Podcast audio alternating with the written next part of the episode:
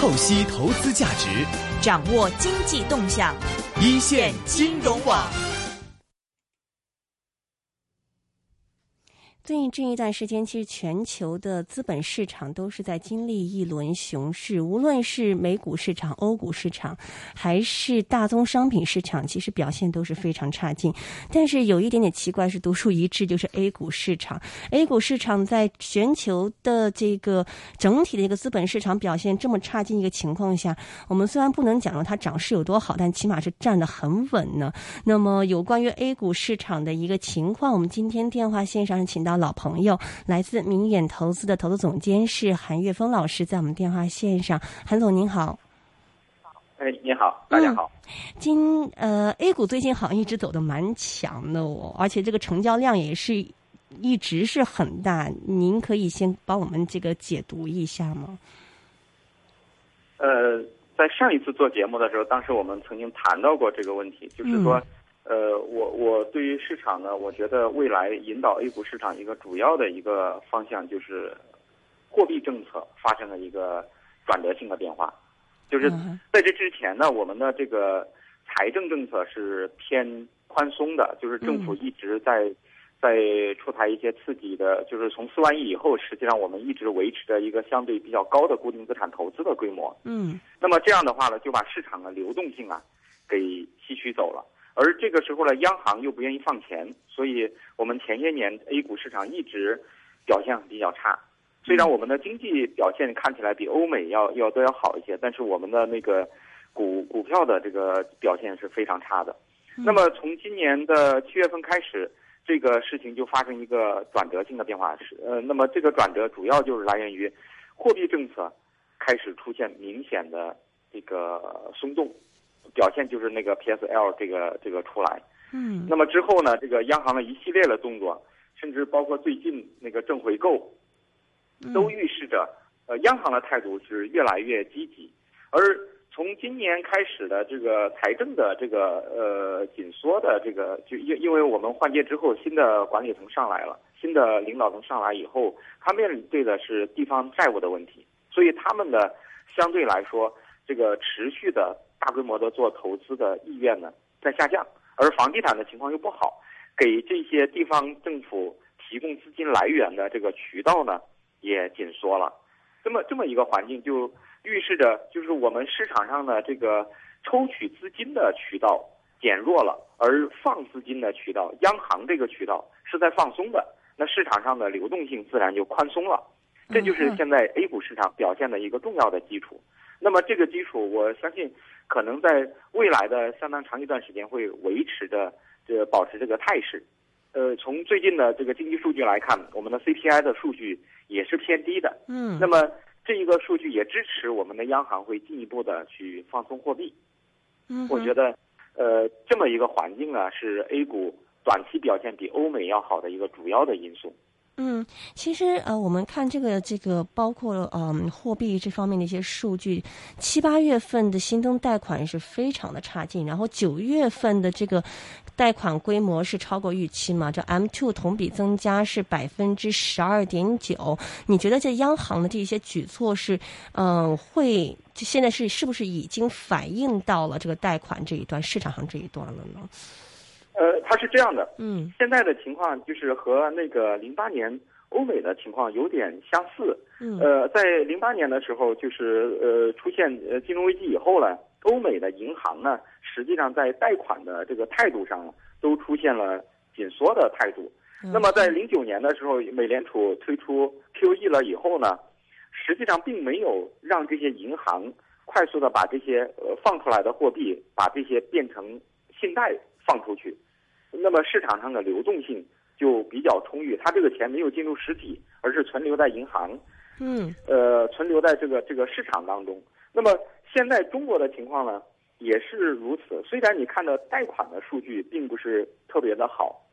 呃，这也恰恰说明了，就是我们实体的需求端是比较弱的。嗯，这个这个主要体现在就是我们固定资产投资这一块是减慢了速度。所以说，我们的贷款的需求是减弱了。那如果是贷款的需求减弱，央行又在放钱，市场的流动性就会比较宽裕。嗯，那么表现在另外一个方面，就是我们的市场化的利率水平会逐步的往下走，同时央行也在逐渐的在引导利率水平往下走。嗯哼。明白，所以整体来说，这个流动性还是非常的一个宽松，而且这个您认为说流动性的一个宽松是令到这 A 股最近上涨的一个很大的一个基础。不过我还是有另外一个问题啊，就是嗯，因为现在这个最近其实央行的这个口风似乎也有一点点的松动。我之前看到有一些报道是说不排除有降息的这个可能性，您觉得可能吗？呃，我我觉得 对于央行来说，可能首先是要引导这个市场的利率水平往下走。嗯。呃，那么如果我们市场化的利率水平和我们银行端的这个越来越接近了，那么这个时候降息的这个条件就会开始变得成熟。因为对 对我们的实体来说呢，最主要的问题还不是说银行端的利率水平下调。嗯。呃，最主要的问题就是当它有资金需求的时候。它能不能拿到额度？嗯，如果说我们的那个固定资产投资这一块儿把这个需求给释放出来了，那么这个时候呢，银行的额度就开始变得宽裕，有一些实体的这些企业，它就可以从银行拿到额度。这个时候呢，呃，它对于外边的，就是比如像影子银行这边的这个资金需求力度会减弱，那么市场化的利率水平也会逐渐的往下走，因为现在。我觉得对国内啊，最主要的问题还不是说，嗯，是直接的呃由央行来出面降息，还是呃供应充分的供应货币，然后把这个呃我们的需求端充分的满足，然后这样的话呢，经济才能开始出现自主的复苏。否则这么高的利率水平，这个我我讲的是市场化的这个利率水平，这么高的利率水平，那什么样的行业能承受得了？是。呃，有这么高的利 润率呢？嗯，那么只有一些像呃房地产啊，像这些高利润的行业，它能承担得了这个利润率。所以我觉得，央行的态度可能，呃，它所谓的降息，可能还是先压低市场化的利率水平，并且它现在已经在这样做。嗯。但现在这个市场化利率水平，跟你就是你跟以前相比是，就跟前些年相比是个怎么样一个水平？你就您觉得说现在这些企业能能否承受得了呢？我我们看到的呢，一个是呃，就是比如像呃民间的这个借贷的这个水平，这个水平是很高的，那呃有月息两分，甚至有的到四分的都有。但是现在呢，这个这个逐渐的会被压下去，因为因为能承受得了这样的，主要的就是 一些房地产的企业，嗯，或者一些企业是短期的资金需求你需要的过桥资金，但是这种东西都不持续。但是在这前几年呢，这种需求变得是一个非常广泛的，所以我们出现了大量的这个呃小贷公司啊，这这些，他们是把这个一些比如。呃，国企的钱或者是，呃，就是大型企业它用不了的有额度的这些资金呢，把它们收罗过来，然后再把它通过民间的方式贷出去赚利差，甚至一些海外的资金也会进来来去寻求这当中的利差。嗯，明白。那么现在如果说我们我们央行的这个这个资金的供给开始变得充裕了，那么这一块的需求就会开始得到满足了。然后这个利率水平，整个市场的利率水平也就会往下走。但是前提呢，就是吸收市场资金最大的一块，就是地方政府投资和房地产这两个这这两个方向呢，目前呢都呈现一个紧缩的态度，紧缩的态势。嗯。嗯，所以现在因为整体的一个经济数据今天也有很多出来嘛，包括嗯 PPI 是连降了三十一个月嘛，CPI 的这也是不不是很好，那包括这个发电量呢也是很差的一个水平。中国经济起码还还是没没触底是吗？您您觉得？呃，实际上呢。对，呃，对于中国股市之前的担心呢，嗯嗯，我觉得主要的担心是来源于对中国债务的担心，担心中国出现像欧美一样的债务危机。嗯，那么如果说我们的政府投资和我我们的房地产整个的都，呃下去了，就是它的整个这个量啊下去了以后呢，这个时候，它对于这个中国的杠杆的积累的这个速度就会呃减慢，开始就是产生预期，就是我我们的这个这个负债率水平不会像之前一样会加的那么快，甚至呃甚至有减杠杆的这个这个态势已经在出来。那么如果这样的话呢，那么中国出现这种金融危机的可能性就会下降。嗯哼。这个这个就是当下这个市场所预期的呃一个背景，就是他，他呃其实并不是在说这个经济减速，而是因为之前也没有因为经济速度很高而让市场涨起来，嗯哼，主要的还是担心债务，嗯，那么现在的这个整个的政策方向呢是在呃实际上就是在减杠杆，嗯，如果是这样的话呢，那么市场上对于呃我们银行的这个担心。就会开始减弱。嗯哼，OK，所以，呃，我们再说到这个 A 股方面的话，A 股您觉得现在一方面这个资金流动性在增加，另一方面大家之前的担心就是对于这个债务危机的一个担心在慢慢消退的话，A 股可以说是迎来一个转折点吗？呃，应该是今年七月份以后有有这个 PSL 出来以后呢。呃，整个市场对于中国央行，呃，要去通过以中国的方式搞 QE，是已经有一个明确的判断。那么后边的一系列的政策也都在不断证实这种判断。那么市场呢，就明显的是出现转折。但是这种转折，它持续到中后期，可能是需要说我我们的经济的转型会不会发生？那么它从微观的层面去体现呢，就是如果我们明年我们的国企改革不断的推进，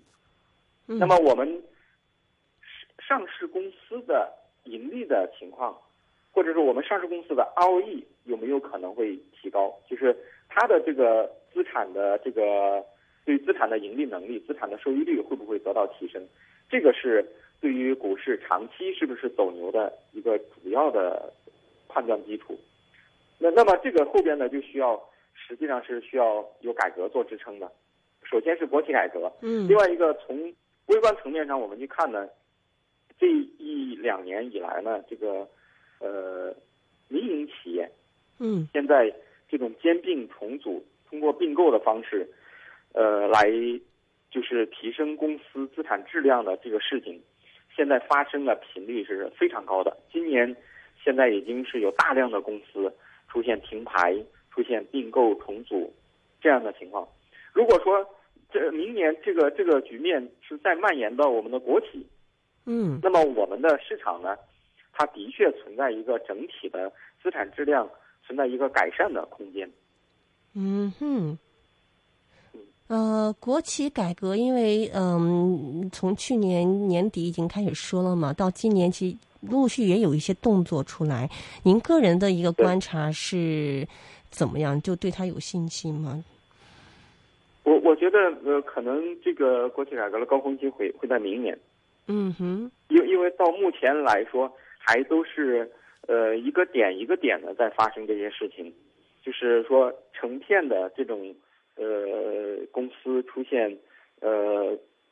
比如是股权激励呢，还是说那个。还还是说是混合所有制呢？还是说，呃，把公司转转给民营呢？这这这种情况发生的大面积的还是不多的。嗯。呃，主要的原因可能还是我们的总体的这个国企改革的这个政策细则这些东西还没有很明确。那么对于呃地方性的呃国企领导人来说，目前很多都还在观望，还在等待。等政府真的是这些明确了以后。呃，这这因为这一两年主要是一些试点，一些区域性的，尤其是你你像军工股，像那个有一些呃央企的公司，现在已经在推动这种试点。嗯，那么这种试点呢，在明年一旦得到推广，那么就会出现全面的这个效应。嗯，目前还只是在预期，市场还在预期。呃，可能这一年呢，可就是今年这一年，可能民营企业的这种兼并重组。呃，更为广泛一点。嗯哼，国企里面刚刚您提到说有一些这个军工股，还有央企公司在做试点嘛，就可以举个例子跟我们聊一下吗？呃，最典型的就是像中石化了，嗯哼，然后其次就是像那个呃军工企业的，像比如像成飞集成啊，成像像这样的公司，他们他们出现一些呃比较明确的兼并重组，然后资产整合的这么一个信号，呃，在酝酿的仍然有很多这样类型的公司。嗯哼，呃军工股那个叫这个号码是多少啊？那个那呃个，成飞集成成飞这个是零零二幺九零，零零二幺九零，它是怎么样一个改革呀？呃，它就是那个军工资产注入注入上市公司。啊哈，所以其实呃，A 股方面这个军工股很多一这一段时间都炒的，包括连港股都给炒起来，其实跟跟这一块的一些预期是也有关系，是吗？对对对对，是的。嗯哼，像以前这些那么未未来呢，嗯肯定是一个就是呃国企的，就是没上市的资产，嗯呃大面积的资产证券化，然后呢嗯就是已经上市的资产，通过股权激励或者是这个呃引入战略股东，就是混合所有制等这这这些办法来提高上市公司的盈利能力，这个嗯是应该是未来的一个方向。那么还有一些一些呃产能过剩的行业，可能存在一些呃通过并购的方式，然后来化解这个来化解产能过剩的这这种呃办法。我觉得会在明年会逐步的会会推出来，嗯哼，这是一个大的方向。是。另外，民营企业，您刚刚提到这个兼并重组这方面有什么呃有什么特别典型例子可以跟我们聊一下吗？我我觉得嗯民营企业这种事情是一个比较广泛的一个事情。嗯大量的公司，今年到现在应该停了两三百家公司，就是停牌的两三百家公司，大量的公司都在做这种事情。嗯因为之前我们曾经谈过，就是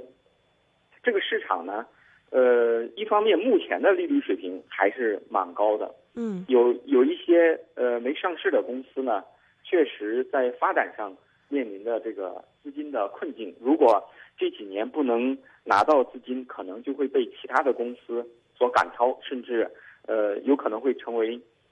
那个那个被被被市场上别人拿到更多的市场份额，它有可能会被淘汰掉。嗯那么另外一方面呢，中国股市的这个估值水平是偏高的。嗯如果说我们在国内呢是通过上市呢，是更为对于对企业来说是一个更为划算的手段，但是上市是有额度的，嗯，所以很多公司呢，它排队是排不上的，嗯所以有一些公司是大量的这种没上市的公司，经过这几年的这个高利率的水平呢，是愿意被并购的。嗯哼另外一个方面就是，前些年这个发了这些股票，现在都进入解禁期。那么这些公司呢，他们需要把要提升股价，以自身的这个盈利能力来做呢，是遇到了瓶颈。那么外延式的这个扩张呢，就是希望去并购同类型的公司，延伸产业链，做大做强公司，这是可能会得到市场的认同这么一个呃局面。就是一方面是有人很有很强烈的需求，愿意去买公司；嗯另外一方面呢，有一些呃没有上市的公司愿意卖了公司，然后取得上市公司的地位。所以嗯这样一个环境就推动了大量的公司会通过兼并重组来去做这些事情。嗯，所以今年这种停牌的数量特别多。明白。所以其实我们聊这么多关于 A 股，其实呃，因为马上会要公布这个沪港通的具体的一个开通日期嘛，所以您是总体而言还是中长线来说，对于 A 股的一个基调是乐观的，是吗？可以呃这，么应说应？该是说，嗯宏观上呢，资金面可以支撑这个市场上有比较肥沃的这个资金来、嗯来酝酿。另外一方面呢，从微观的层面呢，企业本身也的确是有很多微观的事情在发生，会推动上市公司的股价往上走。这这嗯这是两两者呢，在这当中出现一个交集。嗯哼，那么，呃，